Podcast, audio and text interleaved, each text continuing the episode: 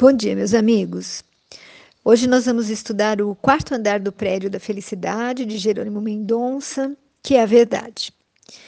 E Jerônimo nos diz que o homem vive dizendo que prefere encarar a verdade nua e crua, muito mais do que encarar a mentira, mas que vive preso às ilusões, pois quando a verdade é colocada com toda a sua força, ele não aceita. Às vezes, quando alguém nos diz a verdade, nós nos melindramos, ficamos revoltados e quase sempre passamos a nos afastar daquela pessoa. Quando não, nos tornamos inimigos dela. E André Luiz, ele nos diz que toda verdade sem amor é como luz estéril e fria. Não bastará conhecer e interpretar. É indispensável sublimar e servir. Sem a mão que ajude, a palavra erudita morre ao ar. Então, meus amigos, nós precisamos entender, pelo que André nos disse, que é preciso dizer a verdade sim, porém com uma grande dose de amor, porque senão ela poderá ferir, causar sérios danos ou simplesmente não, não vai ser adequadamente utilizada. É preciso também, meus amigos, avaliar o momento certo para que ela surja como uma crítica construtiva ou um alerta e não uma forma de depreciar alguém ou destruir. No entanto, não vai ser sobre essas verdades que nós vamos falar hoje. Sobre isso, nós falamos dia 4 de maio. Nós vamos falar, sim, sobre aquela que devemos buscar e praticar para poder subir os andares do prédio da felicidade, ou seja, a verdade divina trazida por Jesus. E Jesus nos disse: Conhecereis a verdade, e a verdade vos libertará. Está lá em João. Então vamos entender o que nos ensinava Jesus com essas palavras, refletindo inclusive sobre o que Jerônimo Mendonça coloca sobre a verdade. Ele nos diz que ela é a chave da nossa libertação, pois abre a cela da nossa ignorância das leis de Deus, nos fazendo entender o porquê da vida, do sofrimento, das diferenças morais e intelectuais, das desigualdades e a razão de estarmos aqui. A verdade, segundo ele, nos liberta do pensamento de que existe sorte ou azar, em destinos traçados, em rituais sem sentido, e nos mostra a nossa responsabilidade por nossos atos, pelo bom ou mau uso do nosso livre-arbítrio. A verdade nos fala de Deus e do que Ele espera de nós, nos ensinando então a essência da vida, o real valor de cada coisa a melhor estrada a seguir e como segui-la. A verdade é um dos instrumentos que levará, meus amigos, o barco da nossa vida a um porto seguro, nos libertando de tudo que nos aprisiona os sentidos e também os sentimentos.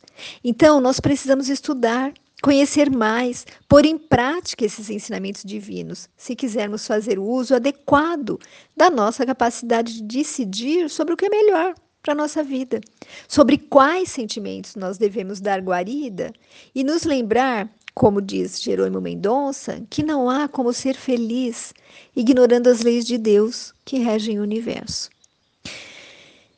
Bem, uh, Jerônimo coloca que, por não conhecer a verdade de Deus, a humanidade ainda está presa à ignorância, mas principalmente à dor que somos escravos de nós mesmos, que estamos presos aos vícios e a tudo que causa sofrimento e que, enquanto humanidade, desconhecer essa verdade, o homem não conseguirá viver em paz.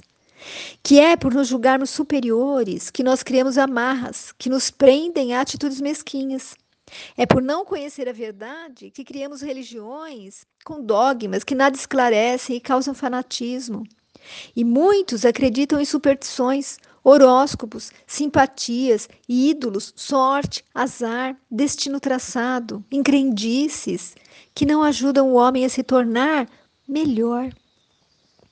No livro Jesus no Lar, de Neio Lúcio e Chico Xavier, nós aprendemos que Jesus, ele queria libertar os oprimidos, os cegos, não apenas aqueles cujos olhos não veem, mas aqueles cujos corações não enxergam.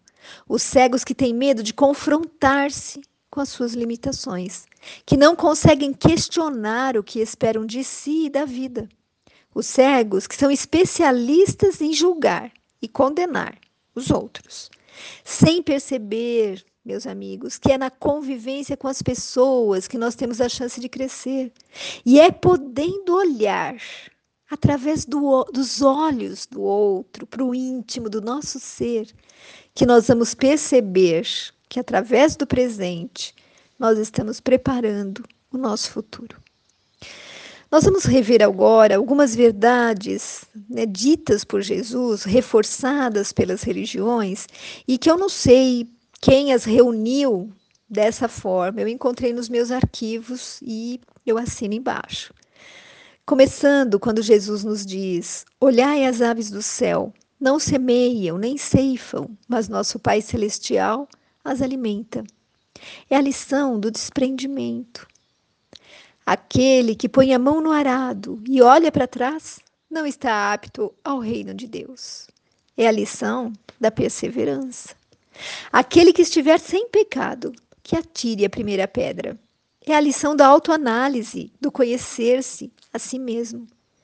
Quando fores convidado para um banquete, senta-te no último lugar. É a lição da humildade. Aquele que quer ser o maior, que seja o que mais serve.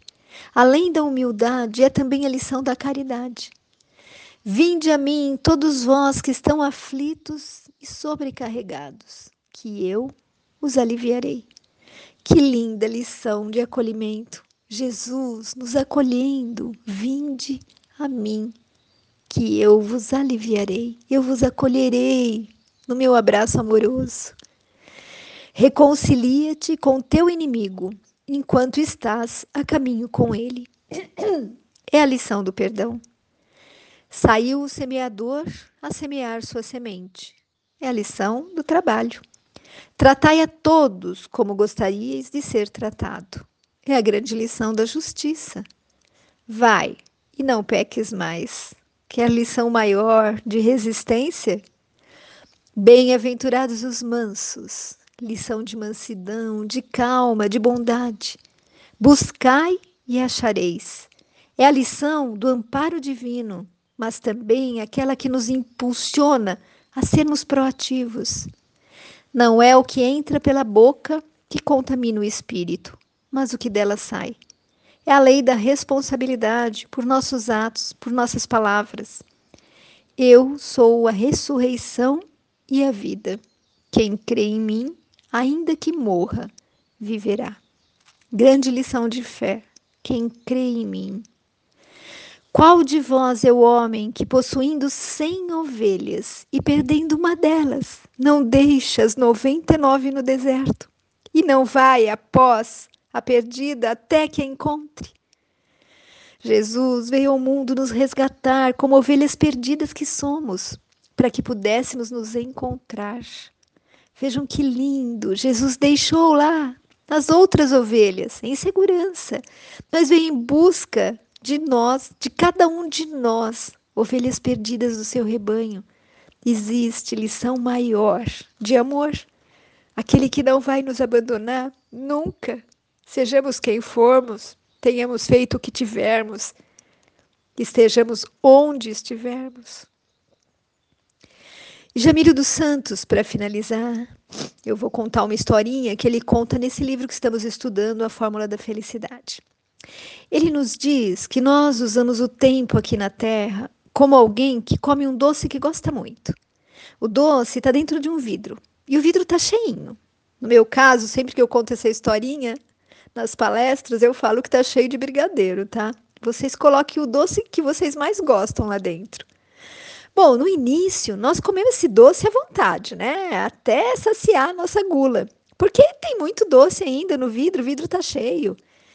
E esse paralelo é com a nossa infância, com a nossa juventude. Nós temos a vida pela frente, nada nos preocupa. Nós podemos desperdiçar nosso tempo. Agora, do meio do vidro para baixo, nós já começamos a pensar no fim do doce, né? E por isso nós não queremos abusar e consumir desvairadamente, porque sabemos que vai acabar. Então, nós preferimos comer um pouco menos, mas deixar um pouco para os próximos dias, né? Isso é como a nossa vida adulta. nós já estamos cheios de responsabilidade, vamos adiando a busca dos valores espirituais, mas já começa a haver uma preocupação nas nossas mentes de que é necessário buscar esses valores. E aí, no finalzinho do, do conteúdo do nosso vidro, do nosso pote, né, de brigadeiro aqui, ai, nossa, a gente raspa até o finzinho, passa até o dedo para não perder absolutamente nada. E é assim, né? Nesse paralelo, nós percebemos como nós devemos aproveitar todos os minutos da nossa vida, de forma a buscar crescer, percebendo que o tempo é uma bênção que Deus coloca nas mãos de cada um de nós, para que aproveitemos ao máximo a nossa vida aqui na Terra. Por isso, não vamos esperar estar no fim do pote de brigadeiro, no fim da nossa vida, para buscar a nossa felicidade. Vamos buscá-la agora, tentando conhecer e exercitar algumas dessas verdades que o Cristo nos trouxe. Fique com Deus. Beijos de quem se preocupa com você.